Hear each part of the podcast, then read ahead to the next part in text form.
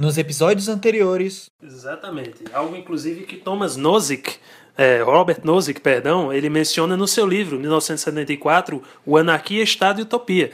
Né? A primeira parte do Anarquia, Estado e Utopia que ele divide é justamente essa parte de mencionar as limitações do Estado. É, ele menciona esse Estado mínimo de Locke e diz que qualquer Estado opressor, mais é, qualquer Estado que interfira mais nas liberdades individuais do que isso, se tornaria um Estado opressor e, portanto, ilegítimo. Então, só título de curiosidade, que é que o Luciano realmente estava falando, o, Nozick, que foi um, uma, um pensador contemporâneo que foi muito influenciado por Locke, parafraseando ele, ele dizia basicamente que o único estado justo é o estado mínimo. Qualquer estado maior que isso seria já uma aberração. Para vocês verem o quanto o Brasil é, está longe. Quando as mulheres forem politicamente, economicamente, culturalmente e legalmente iguais aos homens, aí sim a sociedade será justa. Mas o feminismo libertário ele encara essa situação de uma outra forma, tá? Para o feminismo libertário, a justiça não é um fim, mas sim um meio de se realizar as coisas, tá? Então, a Wendy, ela diz o seguinte: a justiça se refere ao meio de funcionamento social, não a um estado social final específico. Quaisquer que sejam os resultados das interações voluntárias de todos os envolvidos, eles são, por definição, politicamente justos, porque a justiça se refere ao processo pelo qual um estado final é alcançado, tá? Então você vê aí que o feminismo libertário ele diz que justos serão os meios, enquanto o feminismo socialista diz que justos serão os fins. Acompanhe agora o novo episódio de Levercast. Robert Nozick, parte 1. Perfil, Locke e anarquia.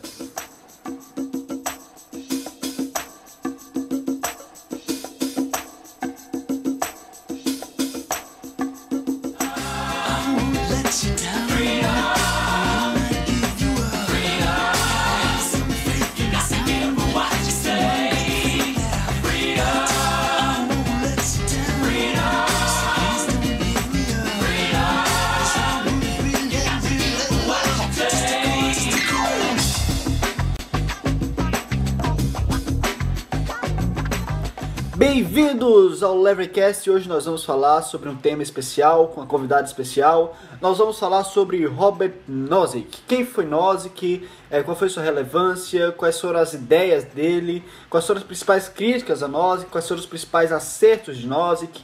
Nós vamos falar sobre tudo isso, tá? E falar sobre Nozick é falar sobre os limites da filosofia política, sobre a redistribuição e sobre o surgimento de um Estado em um sistema anarcocapitalista. Além disso, né, o Nozick deu contribuição a várias áreas diferentes da filosofia. Entretanto, a sua obra-prima e seu livro mais conhecido é aquele livro libertário, aquele livro que trata sobre libertarianismo, que é o livro Anarquia, Estado e Utopia. Um livro que, ao mesmo tempo, procura atacar os anarcocapitalistas e também busca satisfazer, busca dar uma defesa do Estado mínimo como único estado possível de justificação. Ou seja, é um livro que advoca pelo minarquismo, tá bom? Então, para falar sobre Nozick, eu recebo hoje Andrea Fagion, né? Andrea Fagion, ela é graduada em filosofia pela Universidade Estadual de Londrina. Ela também tem mestrado, doutorado e pós-doutorado em filosofia pela Universidade Estadual de Campinas, né? Ela também passou por várias universidades, tanto nacionais quanto internacionais, como a Universidade é, de Colorado, como a Universidade de, de Bure, como a Universidade de Lisboa. E, enfim, é uma pessoa super experiente, uma pessoa super querida no movimento liberal e libertário. E é uma honra para mim, para o Levercast, né, em geral, ter uma convidada tão especial quanto a Andrea Fagion, tá? Vocês não vão acreditar no quanto de conteúdo essa mulher tem sobre Robert Nozick. Vocês não vão acreditar no quão ela é experiente sobre Robert Nozick, tá certo? Então vamos lá falar com a Andrea. E esse nosso episódio ele vai ser dividido em basicamente cinco partes. Quem foi Nozick e qual foi a sua relevância? Nozick e Locke, a relação entre os dois, Nozick e anarquia, Nozick Estado, Nozick e utopia, tá certo? Obviamente não vai dar para tratar tudo sobre Nozick nesse episódio, mas nós vamos tentar fazer o melhor, como nós sempre tentamos, tá certo? Tudo isso e mais você acompanha agora no Levecast.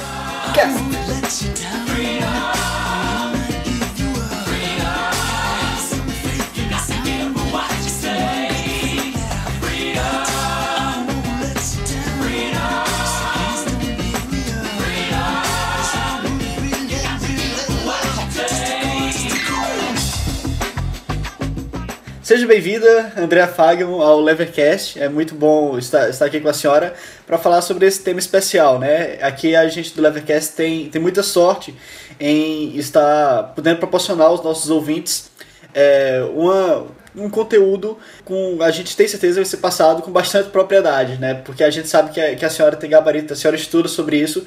Inclusive, eu vou deixar aqui no link no vou deixar na descrição do episódio vários links que são artigos, são postagens da Andrea Fagan falando sobre Nozick, dando um pequeno guia introdutório sobre Nozick para vocês também. Olá, Andrea, tudo bem? Tudo bem, muito obrigada pelo convite. É um prazer falar com você, especialmente sobre um assunto que me interessa bastante, tá? É, então, vamos falar sobre Nozick, né? Nozick, que foi é, um, um dos filósofos contemporâneos, né? Que mais, mais divulgaram a filosofia libertária liberal na academia, né? Então eu gostaria primeiramente de, de perguntar à senhora, né? Quem foi Nozick e, e qual é a sua relevância, né? Para em relação à divulgação das ideias liberais e libertárias dentro da academia de filosofia? Bom, em primeiro lugar, é importante entender que o Nozick não foi é, apenas um filósofo da política, ele teve uma preocupação com a política que foi bem localizada na obra dele, foi a sua primeira obra de grande repercussão, uma obra premiada que todos conhecem, o Anarquia, Estado e Utopia, mas ele foi um filósofo eh, de interesses bastante diversos, bastante complexos. Inclusive, ele sempre agradeceu à Universidade de Harvard pela oportunidade de lecionar sobre os mais diferentes assuntos, de não ter que se ater a uma única área da filosofia. Então, ele tem uma importância, uma relevância mais ampla do que simplesmente a de ter sido um defensor do libertarianismo, como ele é muitas vezes conhecido. Inclusive, essa defesa também passa por certas oscilações ao longo da carreira do Nozick. Como eu disse, ele foi um filósofo que não ficou reescrevendo anarquista, a utopia, defendendo a obra dos seus críticos, desenvolvendo uma filosofia política em várias fases, mas eventualmente ele voltou na sua carreira tocar em alguns tópicos pertinentes ao libertarianismo e ele chegou ao ponto de, me parece, ter renegado realmente o libertarianismo num dado momento da sua carreira.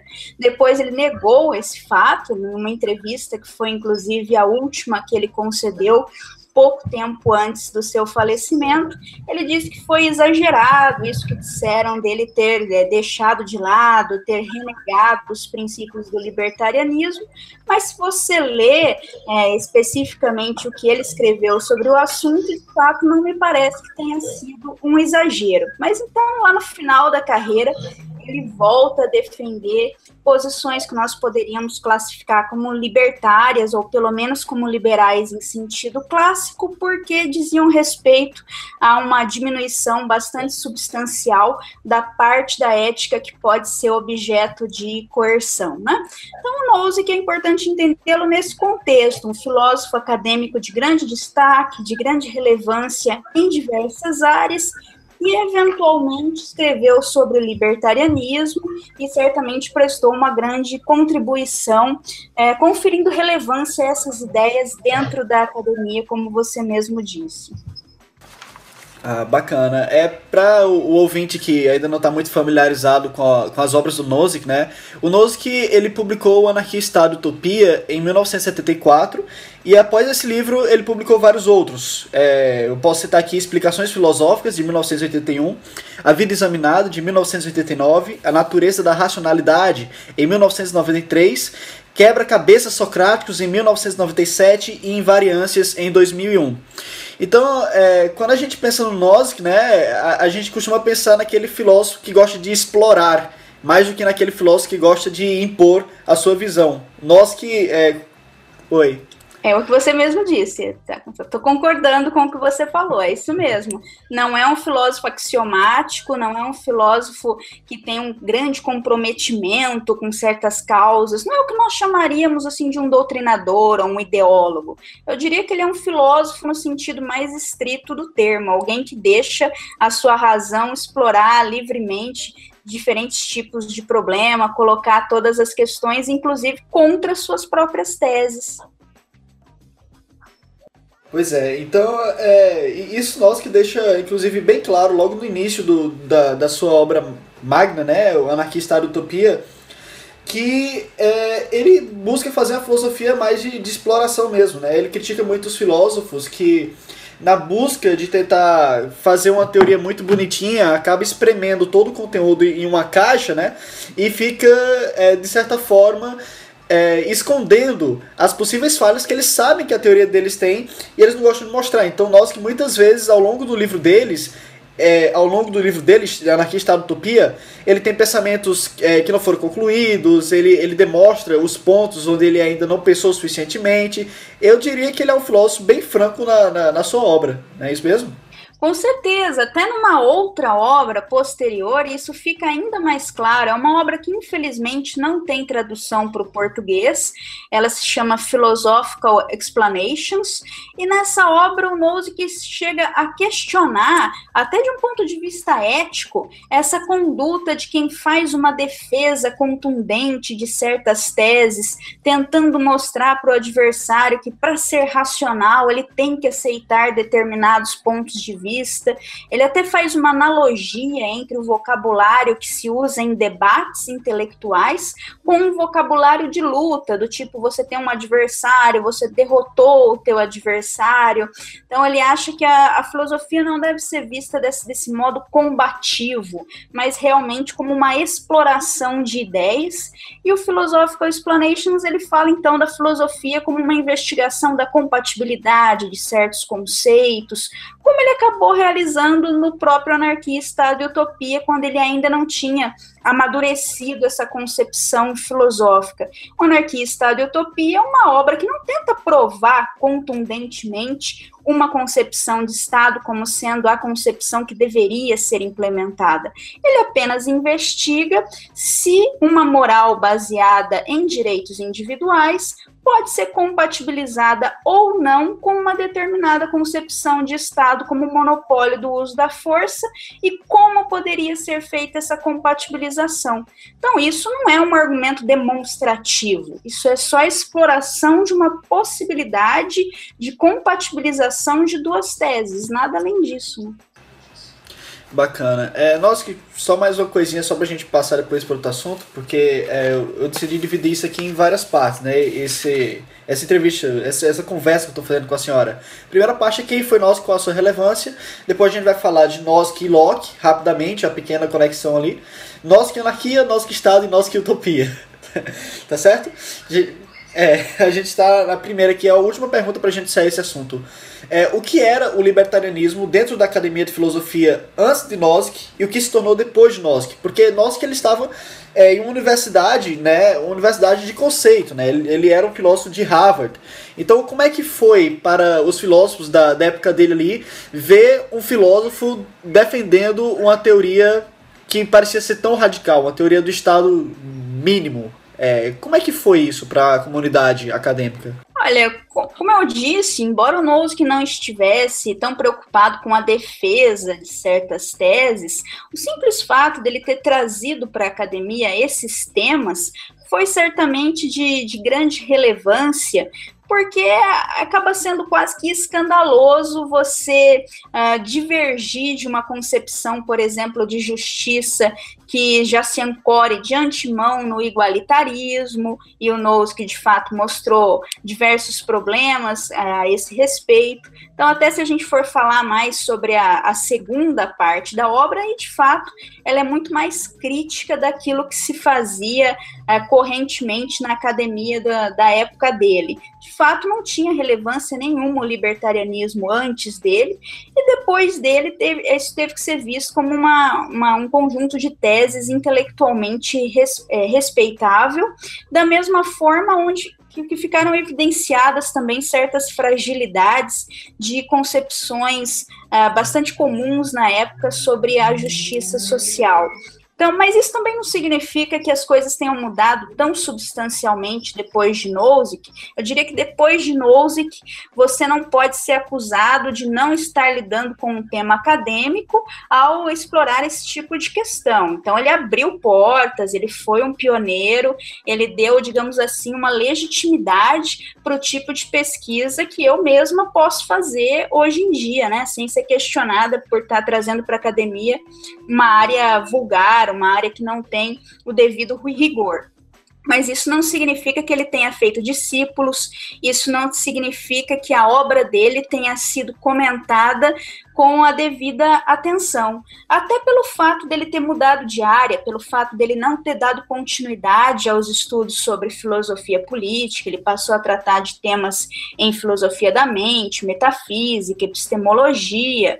Então ele não ficou defendendo a sua obra como fez um John Rawls, por exemplo. Isso também foi um dos motivos que fez com que uh, talvez ele não, não tivesse tido a mesma repercussão que ele poderia ter tido se tivesse adotado essa, essa conduta de outros filósofos como Habermas, Rawls, que ficaram respondendo sempre os seus críticos, sempre formando seus discípulos nessa, nesse campo da filosofia, né?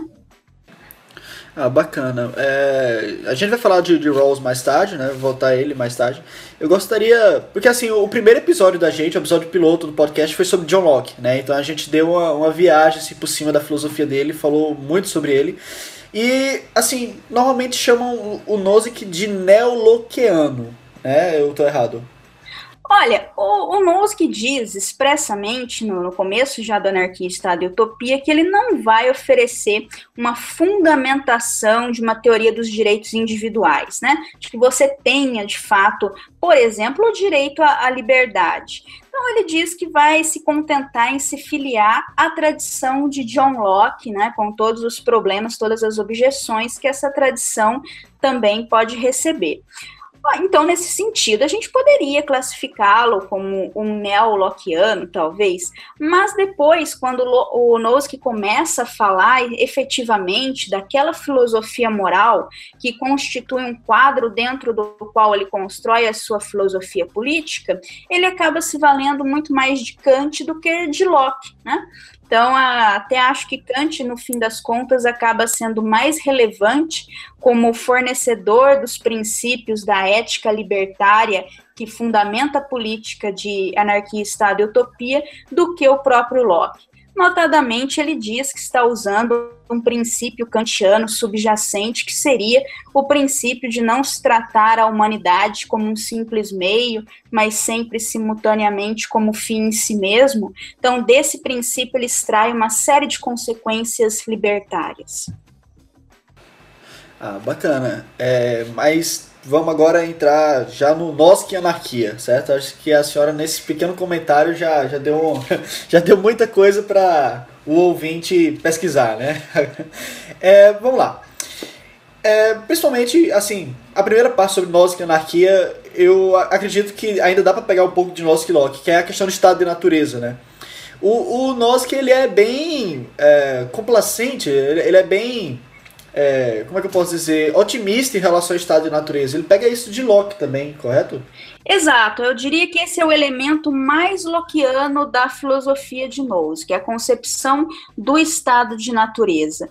Ele tenta evitar os extremos, não pensar o estado de natureza como uma guerra de fato de todos contra todos, mas também não aderir àquelas concepções anarquistas, como a do Godwin, por exemplo, que dizem que o anarquismo levaria a uma situação de virtude tal que você nem sequer precisa precisaria de mecanismos coercitivos para manter a sociedade. Os indivíduos seriam tão virtuosos que simplesmente não haveria agressão, não haveria esse tipo de conflito. É quase como uma sociedade onde você não precisaria ter direito, né? Então, o Knowles que não quer nem uma coisa nem outra, ele quer pensar o estado de natureza como uma sociabilidade possível, onde pode se presumir a boa-fé dos indivíduos, mas você também não pode contar com a boa-fé de todos, de modo que a coerção vai ter que existir de alguma forma. E esse passa a ser o grande problema, né? Como seria possível não monopolizarmos a coerção? Se você olhar para o Locke, o Locke resolve isso em poucas linhas no segundo tratado do governo civil. Ele simplesmente coloca alguns inconvenientes da administração da justiça no estado de natureza, como, por exemplo, o fato de alguns indivíduos não terem força suficiente para defenderem os seus direitos, o fato dos indivíduos tenderem a ser tendenciosos em causa própria, de tomarem decisões equivocadas quando seus interesses estão em jogo, e disso ele já conclui então que você não pode ter uma administração da justiça no estado de natureza, precisa passar para a condição civil. O Nozick tenta pensar essa passagem para a condição civil de uma forma diferente, por isso que eu digo que, em certo sentido, ele pode ser dito um anarquista, porque o monopólio da administração da justiça em Nozick continua convivendo com o estado de natureza. O que ele pensa como uma condição civil, na verdade, é uma, uma condição onde quase todos os indivíduos se tornam clientes de uma mesma agência de proteção no estado de natureza. Você, inclusive, usar um mecanismo de busca para ver o texto do Nose, quantas vezes aparecem palavras como cliente, quantas vezes aparece a palavra cidadão, você vai ter um bom indício do pensamento dele, né? De como ele tinha uma concepção nada tradicional de Estado, uma concepção realmente compatível com as demandas anarquistas. Ah, bacana. É, dá pra ver também que é uma preocupação do Nozick, além disso de, de querer dizer como é que surge um Estado a partir de um estado de natureza, né? É, dá pra ver que outra preocupação dele é justificar a filosofia política como a matéria, como objeto de estudo. É, para o Nozick, a filosofia política ela é a, aquela filosofia que estuda é, a, a, justificação né, da, da coerção do Estado. Né? E se o Estado não é justificável, não há nem sentido de haver uma matéria como a filosofia política. Então, é, parece que nós que ele vai buscar resgatar porque nós precisamos do Estado para tentar salvar a matéria da, da filosofia política, pelo que eu entendi é, lendo um pouco dele. Interessante que quando ele vai é, aqui atrás de defender é, essa concepção é, do estado de natureza lockeana, ele diz o seguinte, né? No entanto, essa situação de estado de natureza é a melhor situação anárquica pela qual seria razoável esperar. Portanto, o exame de sua natureza e de seus defeitos é de crucial importância para decidir se deve ou não haver Estado em vez de anarquia. Se fosse possível demonstrar que o Estado seria superior até mesmo a essa situação de anarquia extremamente favorável, a melhor que se pode esperar em termos realistas, ou que ele surgiria por meio de um processo isento de medidas moralmente condenáveis, ou que seu surgimento representasse um progresso, isso forneceria uma base racional para a existência do Estado, justificando-o. Né? Pois é, eu não diria que ele pretendia justificar a disciplina filosofia política uh, por esse motivo de que se nós não tivéssemos uma defesa da legitimidade do Estado, então não faríamos filosofia política. Até porque a filosofia política ela pode ser entendida de outras formas, como uma teoria de como seria possível a convivência dos indivíduos em algum arranjo social. Uh, então, quando você teori teoriza por exemplo, sobre uma sociedade anarquista, como é que a justiça deveria ser administrada, ser realizada dentro dela, em sentido amplo, você já está fazendo filosofia política, né? Agora, ele tinha de fato uma preocupação aí sim, como outros filósofos da época, em mostrar que a filosofia política ela pode ser discutida como algo com sentido, porque naquele período do século XX ainda era popular um tipo de visão em que só a ciência era capaz de um discurso objetivo, só os juízos científicos poderiam ser decididos como verdadeiros ou falsos, então só eles teriam esse significado objetivo, de modo que discussões sobre ética, sobre política, importariam tanto quanto uma discussão mística.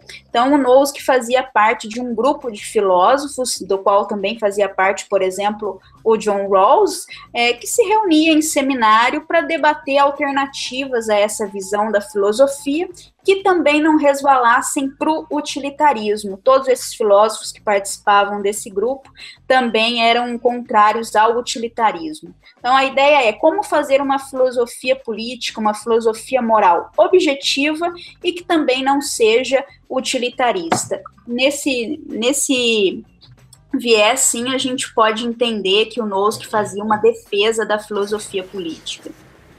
Ah, bacana. É, bom, como a gente está falando de Nozick e anarquia, acredito que é impossível a gente não falar do, do conflito dele com Rothbard, né?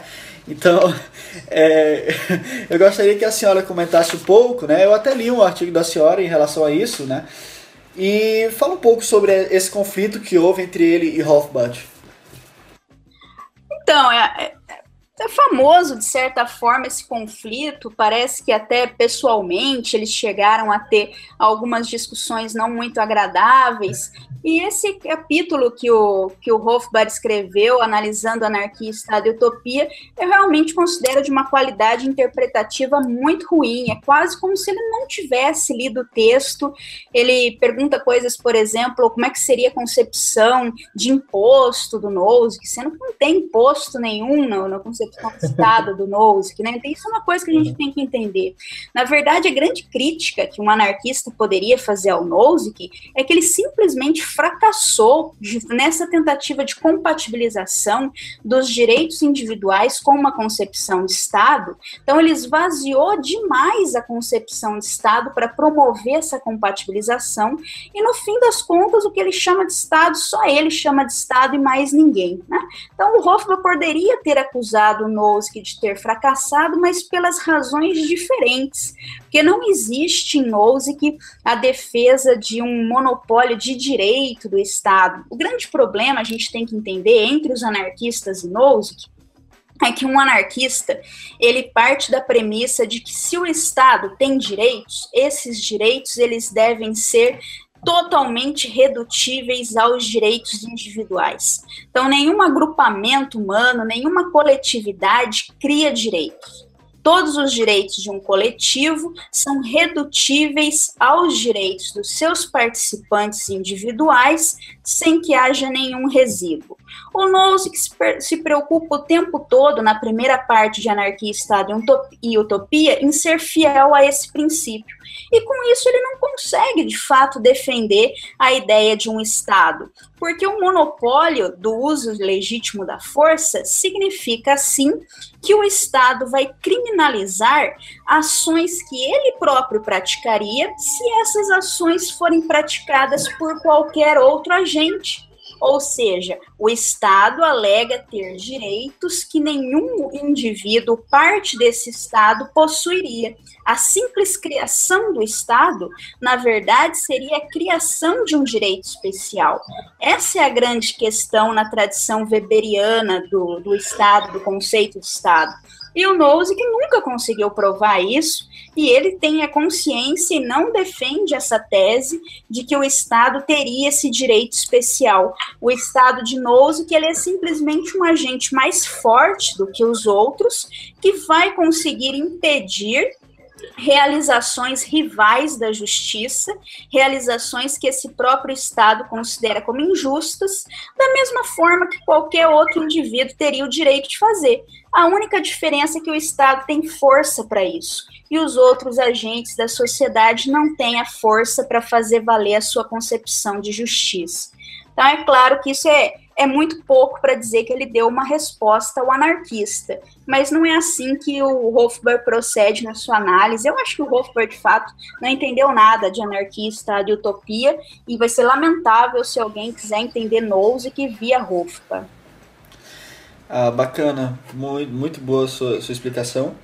É, e é interessante que outro, outro argumento que o Hofbard usa muito é dizer que nenhum Estado jamais surgiu assim, sendo que o Nozick, logo no início de Anarquia Estado Utopia, diz que isso é praticamente irrelevante ter surgido ou não dessa forma. Quando ele fala da teoria política explicativa e tal, é, ele diz, na, na verdade, como ele é um filósofo da exploração, né, ele fica muito naquilo que, mesmo que não tenha surgido dessa forma, é, o fato de, de ser possível a gente conceber um surgimento dessa forma já serve muito para a gente conseguir extrair alguns insights sobre esse assunto, né? Claro, porque o problema é o conceito de Estado. Se esse conceito necessariamente conflita com direitos individuais, o que faria com que todo e qualquer Estado fosse imoral. Então, por isso que o Nozick não está, nem tem nenhuma tentativa de justificar os estados atuais, como o Hofbauer parece pensar, não é nenhuma tentativa de justificativa do status quo, do que nós vivenciamos, né?